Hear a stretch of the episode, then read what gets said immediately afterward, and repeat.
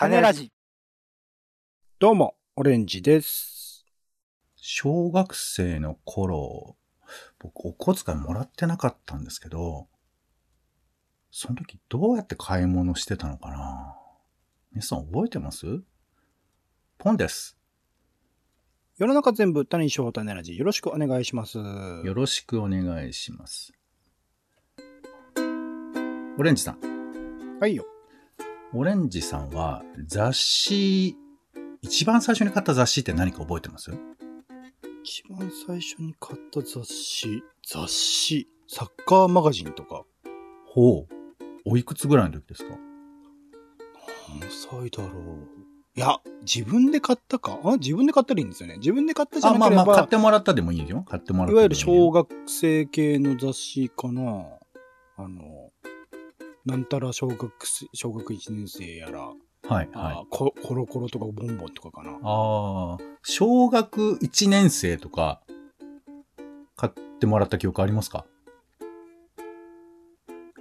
てもらってんのかな？ちゃんと意識してないですね。覚えてないですねで。も覚えてないんだよね、確かにね。あの時代の雑誌、でも、一番最初に雑誌に出会ってるのは、だからそこだとは思うわけ。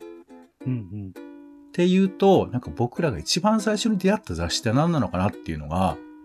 結構おぼろげだけど重要なんじゃないかなとは思ってはいるんですよ。うん。うんうん。うん。はい。ということで今回は、イベントで感じたことを共有したい。ということで、えー学年誌の表紙画家、玉井力蔵の世界というですね、えーイベントに行ってまいりましたんで、この話をしたいなというふうに思います。うん。はい。えっ、とね、会場はですね、千代田区立日比谷図書館の文化館っていうところがあって、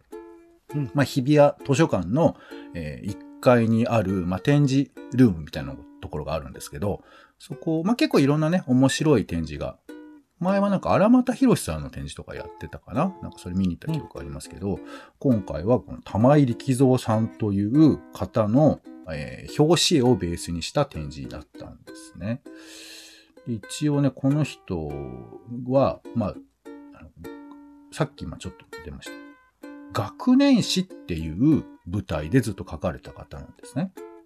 うんで、学年誌って何かっていうと、えーまあ、小学1年生とか2年生とかっていうふうに、学年で、えー切るタイプの雑誌形式のもののことを言うんです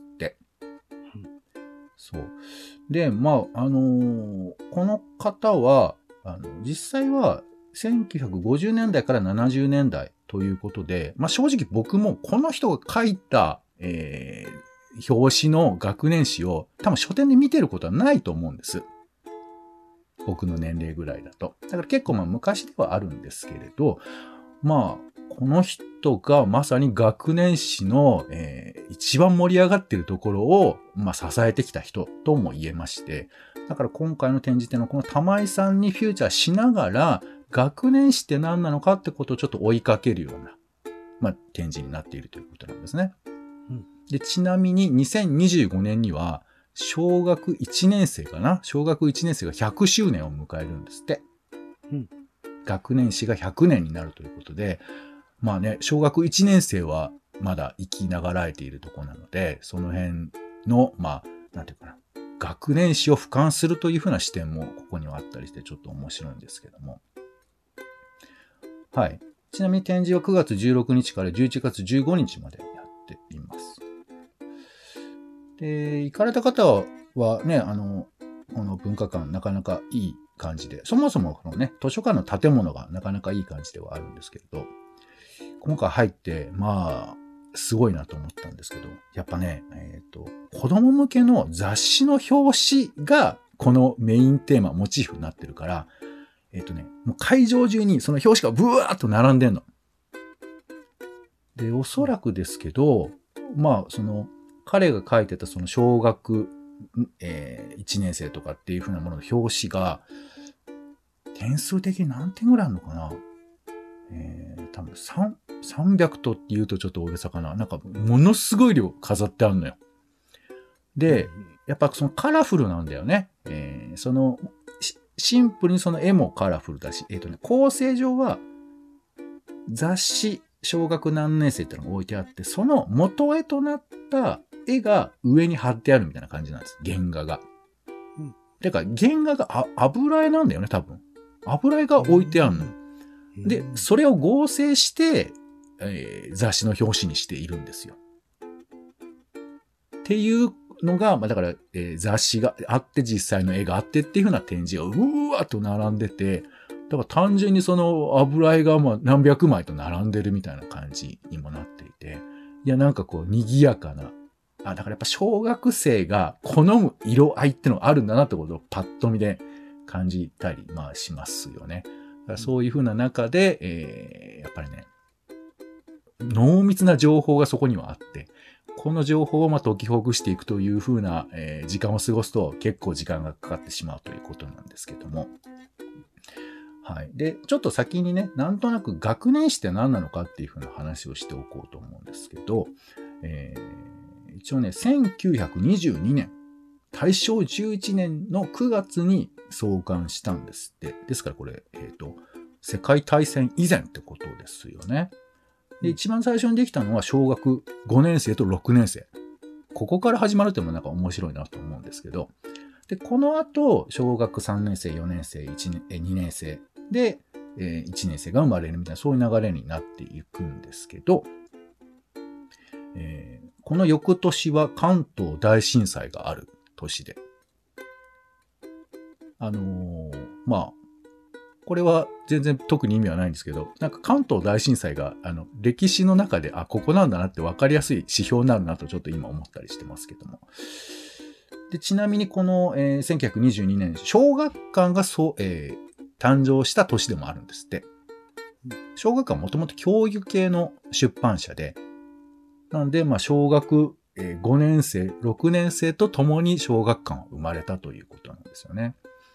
これ作った人は大賀武雄って人なんですけど、ちなみにこの大賀武雄さんもう一個出版社作ってます。集英社を作ってます。ほら。そう。これもなんか多分歴史的には有名なことなんでしょうけど、ええってちょっと思いましたけどね。で、まあ学年誌、基本的には、えっ、と、自分の小学1年生だったら1年生の時に買って、で、2年生になったら繰り上がり次の2年生がやってくるみたいな、そういうふうな構造になっているそうでして、まあだから、ま、まめに買う人だったら1年生、2年生、3年生、4年生、5年生というふうに買っていくということですよね。で、えっ、と、先ほど出た玉井力蔵さんが、えこの表紙を始めた時期が1954年なんですけど、この時期が、えー約3000万人、15歳未満の子供がいたんですって。うん。で、今2021年はこれ半減してるそうです。そう。で、子供の割合も当時は3割ぐらい。全体の人口の3割ぐらいなんだけど、だんだんと今1割近くになっていると。いうことなので、どんどん子供は減っている。まあ、だから50年がまあピークっていうことなんですよね。っていうこともあって、えーまあ、ご存知の方も多いでしょう。2009年には5年生、6年生は休館してます。で、その後3年生、4年生どんどん休館していって、今残っているのは小学1年生と、あとあの、幼稚園児向けの幼稚園、学習幼稚園。あと、えーなんかね、マルチな対応をしているという、えー小学8年生っていうのが出てるんですって。うこれあの、8の部分が、なんかデジタル表示みたいになってて、えー全学年対応みたいな感じだとか、まあデジタル時代を生きるみたいなそういうことなんだとは思うんですけど、ということでちょっと学年誌は結構厳しい状態でして。で、他にも多分知っているかな？あの、楽しい何年生っていう講談社のやつとか、あとあの、応文社とかがさ、中1コースとかそういうの出してたりとかさ。うんご記憶ありますかね？まあ、みたいなものもあって。そうそう。だからね、結構いろんな会社が出していたものなんですけど、今ちょっと先細っているような感じで、どっちかというと今のベネッセがそのポジションを取っているんじゃないかみたいな話もあります。うん。まあ学習系ということですよね。はい。他にも、1980年頃からはあの、小学1年生のテレビ CM でピカピカの1年生みたいなのとかまあ、聞いたことある人も多いと思いますけど、まあ、こういうふうなものもあったりして、まあ、一つのね、文化としても結構注目されるものではあったりするんですけれど、まあ、そんな感じのものがあって、で、この玉井力蔵さんはその表紙を手掛けていたということですよね。で玉井力蔵さん、あの、まあ、展示行っていただけるとわかるんですけど、あの、もうね、めちゃくちゃリアルな子供の絵を描いてるんです。基本的な表紙の構造としては、えー、子供、男の子と女の子二人出てきて、まあ、例えば4月号だったら春だから、春っぽい洋服を着て、まあ、ちょっと笑顔でこっち向いてるみたいなものとか、えー、あと冬とかだったらスキー板をちょっと抱えているみたいな、そういう風な、えー、まあ、絵ですよね。その絵が描かれていて、もうほんと写真じゃないかなって思うぐらいリアルな、写実的な絵を描かれる方なんです。で、この人、小学何年生で、小学館のやつを手掛ける前からやってまして、1949年ぐらいからやっているんですけど、なんか、よくよく見たら、これ展示構造とちょっとずれるんですけど、講談社の楽しい1年生とか、あと学研の6年の学習とかそういうシリーズね。あと、集英社の良い子幼稚園とか、全部この人が手掛けてたんですって。当時。だから、まあ、小学館の雑誌は後乗りで玉井さんお願いしますって載ってるらしいんですけど、要は、この人が表紙書くと売れるってことなのかな、当時。っていうことでみんなが、まあ、寄ってたかって玉井さんにお願いするみたいな、なんかそんなことになってたみたいですよ。そう。だから多分当時は学習誌といえば玉井さんっていうふうに思ってた人もいるかもしれないよね。それぐらい、あの、まあ、この表紙に、まあ、重用された方でもありながら、まあ、えー、洋画をしっかり描いてた方なんですよ。はい。ちゅう風な、まあ、前提を踏まえてですね、私がちょっと今回感じたことを、えーまあ、ざっくり3つに分けてお話ししたいと思います。でまず1つ目、まあ、シンプルですけど、表紙の力ということで、まあ雑誌っていうのは、まあ、なんていうか、やっぱ紙物だとやっぱ表紙って大きいじゃないですか。手に取るときにどういうふうな表紙かなって言って眺めて、えー、購入するわけなんですけど、この表紙が意味するところというのが、まあいろいろあって、えー、まあ相関字は玉井さんじゃないんですけどね、小学 1, 年生とかは、5年生とか6年生とかね。えー、この表紙なんですけど、まあ、この解説によると、男の子と女の子が並んでる表紙ってのは結構重要なんだっておっしゃってるんです。うん、つまり、今までは男の子向けとか女の子向けっていう風なセグメントがあったんだと。うん、だけど、ここでは学年という切り分けだから、男女は並ぶものになるということなんですよ。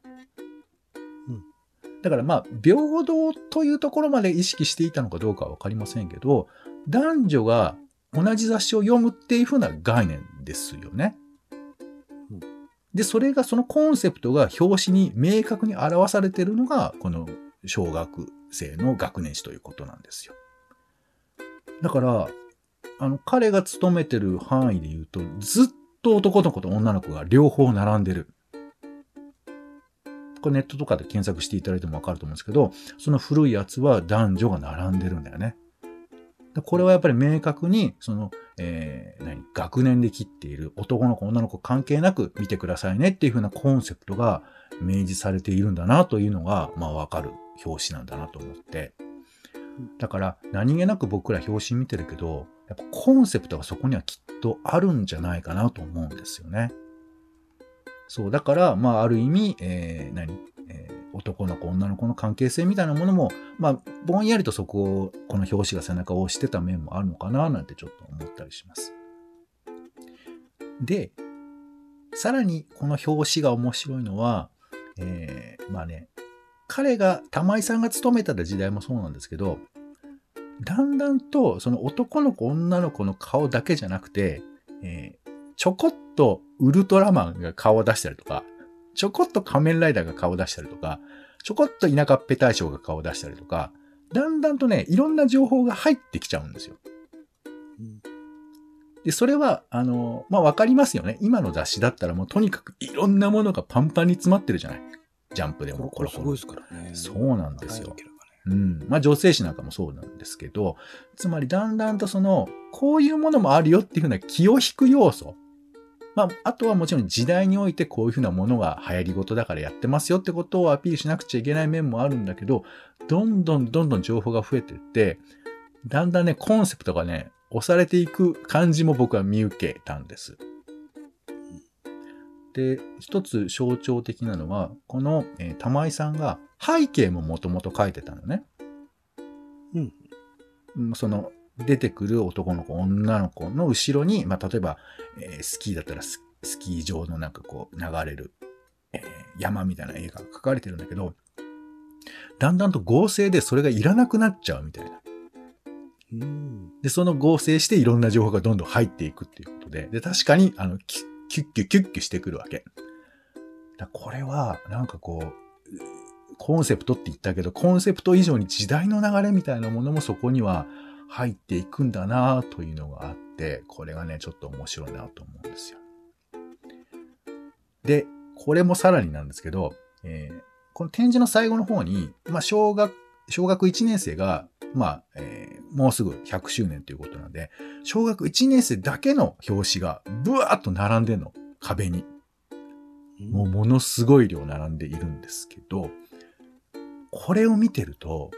だからね、えっ、と、近くで見るより遠くで見た方が面白いんですよ。遠くで見てると、色味が変わるの。うん。まあ、彼がやってた1974、5年ぐらいまでは、まあ、なんとなくその子供が、顔が、えーふた二人が出てくるやつなんですけど、だんだんその75年が終わると、今度はちょっと、えー実際の写真で子供の写真が出てきたり、あと、ちょっと子供が下がってドラえもんがメインになったりとかしていくんですね。で、一時ドラえもんが結構続くんだけど、後半、多分2000年ぐらいかな、雑誌の表紙が黄色くなるんですよ。うん。わかります？何か。雑誌の表紙は黄色くなるピカチュウ？そう。ピカチュウなんですよ。迷子ピカチュウが出てくるの。いや、本当に本当に。ピカチュウが、あの、まあそれは全面じゃなかったりするんだけど、ちょいちょいちょいちょい出てくるようになってきて、だからちょっと引いてみると、ピカチュウの時期があるのよね。へああ、面白いなと。で、ちょっと経つと、ジバニャン、オレンジ色になったりとか。そう。で、もうちょっとキンキンになってくると、なんかね、付録が増えてくるのかな小学生、1年、小学1年生は。だからその付録の形みたいな、なんかグッズ的なものが載っているなとか、まあ、あと当然デザインも変わっていくので、えー、キンキンだと、もともと赤い、えーロゴだったりしてたんですけど、それがちょっとまあ色がバリエーションが増えたりとかしていって、あ、また変わっていってるのがわかるんですけど、この時代によって取り上げているものがもう明確にわかる。これ多分、それを計画して入れてたわけじゃないと思うのよ。うん。後でそうなってた、まあ、多少はね、あるにしても、後で気がつくことなんだなと思うと、この表紙を俯瞰で見るっていうのはちょっと面白いし、だからこそこの玉井さんが手掛けてたって意味とかも、きっともっともっといろいろあるんじゃないかなというふうに思います。まだ表紙はちょっと面白いなっていう話ですね。そして、えー、ちょっと個人的な感覚も含めて雑誌に燃えるということで、僕が一番最初に買った雑誌何かっていうのは、まあ正直僕は覚えてないんですけど、うんでも、学年誌は買ってたのね。まあ買ってたっていうか買うんだ。でもらったか。そう。自分で買うっていう感じではなかったから、きっと一緒に本屋さん行った時に買うみたいなことだったと思うんですけど、うんいやね、なんかね、小学生の頃に買ってたその雑誌へのなんていうかこう、喜びみたいなもの？もうめちゃくちゃ悩んだもん。一冊買うにして。まあ当時、ちょっと他で言うとそのテレビくんとかテレビマガジンとかそういう風な、そう、ものもあったりもしたし、んまあ、こういう小学生ものもあって。で、多分ね、俺の記憶で言えば、5年生、6年生ぐらいにだんだん買わなくなるの。学年誌は。ちょっと恥ずかしいというか子供っぽいな、みたいな気持ちもあって。だから多分ね、3、4年生が一番俺の中で熱かったような気がするんですけど、で、今回の展示でもあるんですけど、このね、雑誌の中で特にこう、萌えポイントとしてあるのは、あの、付録なんですよ。付録そう。コレンジさんの世代どうなんだろうね。俺はとにかくその雑誌について付録がめちゃくちゃ好きで。うん。でその付録、い山折りとか谷折りとかさ、なんか、糊をつけてとかさ、えっ、とね、雑誌に挟まっている、なんかケースみたいな形、はえー薄っぺらい箱みたいな形のものが入ってて、で、そこが台座になって何か、えー建物を建てるみたいなこととか、いうのが当時あったような記憶がありますけど、まあなんかね、とにかくその付録があることが、で、その付録を作ることに、もうほぼ雑誌の5割ぐらいの価値が、いや、6割かな。それぐらいあった記憶があって。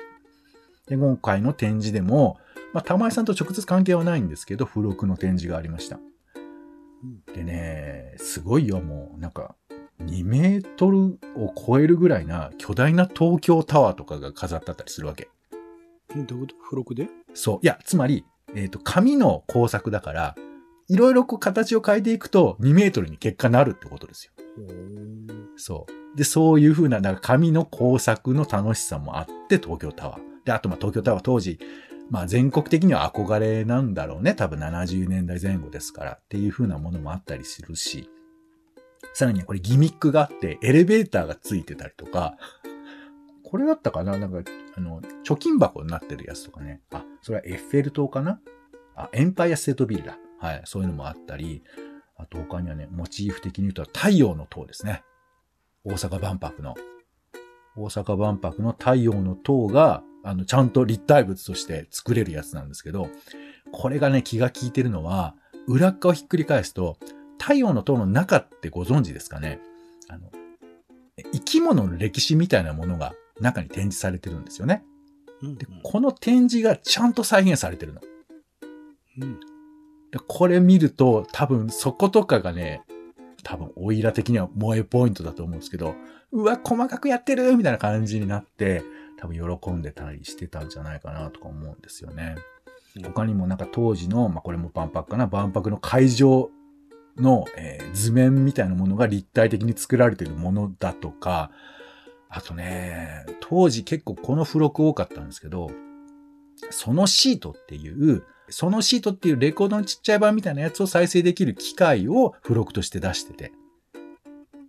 だからその、えーレコード針みたいなのが先っちょについてて、それを回すと、えーこんにちは、僕はウルトラセブンです。良い子のみんな、元気にしているかな？みたいなことが再生できたりとか。これね知らないでしょ、さすがに。うん。そう。まあ、こういうのが付録としてついてて、こういうのを聞いたり、まあ、ちょっと僕も世代的にはふもう、もうちょっと後ですけどね、こういうふうなものがあって、いやね、なんかその仕掛けとか、これにね、何か興奮してたんですけど、まあ、ちなみにお姉さん付録体験あるの？付録体験？それこそ大人になったからね、ダイムとかを付録目的に買ったりとかしてますけど。いそうね。あ、じゃあ子供の頃は付録やったことないんだ。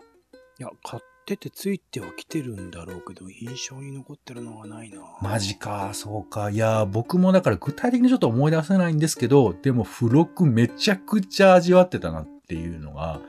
記憶にあって、だからやっぱ子供の頃の雑誌好き、雑誌愛っていうのは結構こういうところに支えられてたんじゃないかなというふうにちょっと思ったりするんですよね。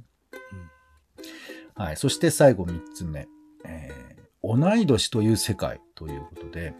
まあ、学年誌のやっぱ基本っていうのは、やっぱ学年ごとに区切ってるってことだと思うんですね。だから、同じ時代の同じ世代の人が、まさに同じ小学1年生、2年生、3年生、4年生、5年生、6年生を買っているということなんですよ。だから、こう、俺もつい自分の時代のやつを探したりとかしちゃって。えーだから僕が生まれてから、まあ、小学校に入った、だから5、6年経った後の年代のやつを探そうと思ってみ探したんですけど、残念ながら玉井先生がすでにその時書いてないんで、僕の やつはなかったりしたんですけど。でもなんかね、そういう時代、自分のまさに生きてた時代を再現してくれるっていう意味ではなんか嬉しくて、それは再現ってどういうことかっていうと、表紙を見ると、当時のブーム、盛り上がってたものってのが載ってるわけ。だから、まあ、あのー例えばウルトラマン太郎かウルトラマンレオかとかっていう違いがそこにはあるわけですよ。当時多分やってた番組で、えーだから、まあ僕らはウルトラマンリアルタイムで見てない世代なんで、ちょっとややこしいですけど、うんだからポケモンだったのか、ジバニャンだったのか、あピカチュウだったのか、ジバニャンだったのか、みたいなこととかも多分表紙見てわかる。中身見て感じるんだと思うんですけど、なんかそういうふうなことが、こうバシバシッと分かっちゃうんだと思うんだよね、雑誌。この学年誌というのは。で、さらになんかこう、これはまあちょっと古い歴史の話っぽいですけど、当時、やっぱね、こう、めちゃくちゃキャラクターとか盛り上がってる時代とかもあったんだって。うんで、あんまりピンときませんけど、あの、オバキューブームってのがあったのよ。はいはい。えっ、でと、藤子 F 不二雄先生ですか？えっ、とね、当時は藤子不二雄でやっていて、うんあと、あとスタジオゼロとかでやってたのかな？なんかこういろんな皆さんが集まって。で、このブームがすごくて、もう何？なんかね、いろんな広告とかにもオバキューがバンバン出てるわけようん。だからもうオバキューが雑誌を支配してるみたいな状況にもなってたり、なんなら、玉井先生の表紙の絵に、玉井先生自体の手でオバキュー描かれたりするわけ。あら。そう。玉井先生がおばきゅうをそこに書いてたりするんで、そういう意味では、もうなんていうかこう、えー何？だから表紙にまでおばきゅう出てるっていうとなると、もう相当におばきゅう来てるなってのがわかるわけじゃん。うんうんまあ、みたいなその時代感がこう、わかる。その、あ、ブームだったんだなってのがわかることとか、あと、まあ、その藤子先生の流れで言うと、ドラえもんですよね。これも結構重要な要素だと思いますけど、ドラえもんブームが、えーオバキューパーマンを経てドラえもんブームがやってくるんですけど、これで、えー全学年のドラえもんができるっていう時代が現れるわけ。うん。だから全部の学年でそれぞれその学年にあったドラえもんの誕生秘話が全部描かれるとかさ。これは今あの、小学館の愛蔵版とかで、あの、その、最初のドラえもん全部見ることできますけど、なんかこういう風なことも学年誌なるだのことなんだなと思ったりはするんですよね。で、他にも、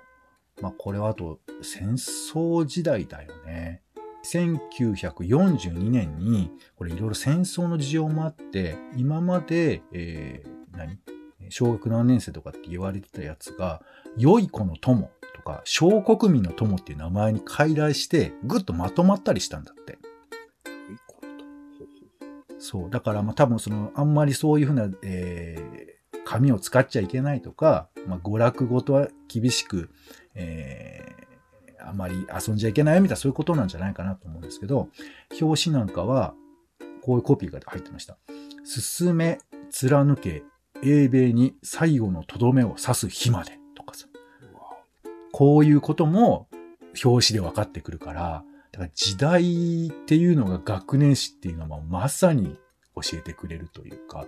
なんかそんな感じもあって面白いなというふうに思ったりするんですよね。はい。ということでですね、まあ、あの、一応僕の中でのちょっと魅力として、まあ、表紙の力、雑誌に燃える、あと同い年という世界、まあこの辺ご紹介しましたけど、どうですか？子供向けの雑誌。まあ、今ね、子供向けの雑誌っていうよりか、どっちかというとその、まあ、漫画雑誌みたいな感じだとか、あと、まあ、いきなり YouTube 見るみたいなことになっちゃってはいるのかなと思うんですけど、子供向けに雑誌を作るってどういうふうなことだと思います？か、やっぱり、そこに、まあ、当時からおそらくそうなんだと思います。大人が作っていて、まあ、子供向けに、なんだ、子供だけをターゲットにするというか、ある種、舐めないというかね、同。じ目線でこう作っていくみたいなところをちゃんと続けているところがなんか残っていく。それこそ絵本とかもね、最近は大人が見ても楽しめるっていうのが当たり前になってきてると思いますけど、なんかまあ子供でも、まあそれこそ自的に、あの、ひらがなとか漢字とかいろいろそのステップはあるので、その自的に読めるようにする必要性はありつつも、うんなんか、うん、開かれたものを多分出していってるんだろうなというふうには思いますかね。うんだからまあね、よく最近活字離れだとかいう話は聞きますし、まああとそもそも子供の数がめちゃくちゃに減っているから、まあ、学年誌自体もね、どんどんなくなっている状況の中で、だから教育とかね、学習って目的が特化されてた方が今は強いみたいなところがあって、僕も当時読んでましたけど、本当ね、やっぱ総合誌なんだよね。何でも載ってるの。うん。だから漫画も載ってるし、今のトレンドも載ってて、さらに教育系の情報っていうの今こういうことが大事ですよとか、あと悩み相談みたいなこととか、あと5、6年とかになると、あの、性の悩みみたいなこととか、女の子はこういうこと考えてますよとか、なんかそういうこと、いろんなことがギュッとつつ、え詰め込まれてるから、まあだからこそ、ちょっとそこまで全部やらなくてもいいよみたいなこともあったのかなと思うんですけど、なんかね、オレンジさん結構雑誌読む人だから、雑誌文化との出会いっていう意味でも結構重要じゃないかなと思うんだよね。うん。うん。だから、なんか、じゃあ今、子供に向けてどんな雑誌作れるのかなっていうふうなことを考えるのもちょっと面白いんじゃないかなと思うんですよね。うん。まあ、総合誌というあり方だけじゃないものもあるかもしれないけど、ただどうしても、あの、ウランカナみたいなところで言うと、なんかこう、商業主義とセットになりがちなところもあると思うから、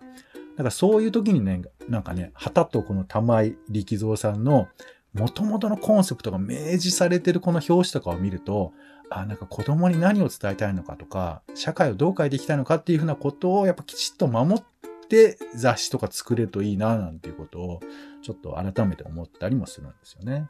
うん。うん。はい。ということで、あの、まあ、雑誌の表紙がね、基本的にはわーっと並んでるだけの展示ではあるんですけれど、そんなところからいろんなことが読み取れるところもあったりするので、はい。お暇な方はちょっと見に行っていただいてもいいのかなというふうに思います。はい。ということで今回は学年史100年と玉井力蔵描かれた昭和の子供という展示ですね。千代田区立日比谷図書文化館特別展示室で行われている展示のお話をさせていただきました。はい。お相手は、ちなみに言っときますけど、この玉井力蔵先生の、えー絵ですけど、これ、あの、写真ベースにしているみたいなので、これびっくりしたんですけど、あ、そうなんだっていうね。その辺もちょっとね、あの、頭に入れながら見ていただければと思います。ポンと、オレンジでした。種ラジ、また。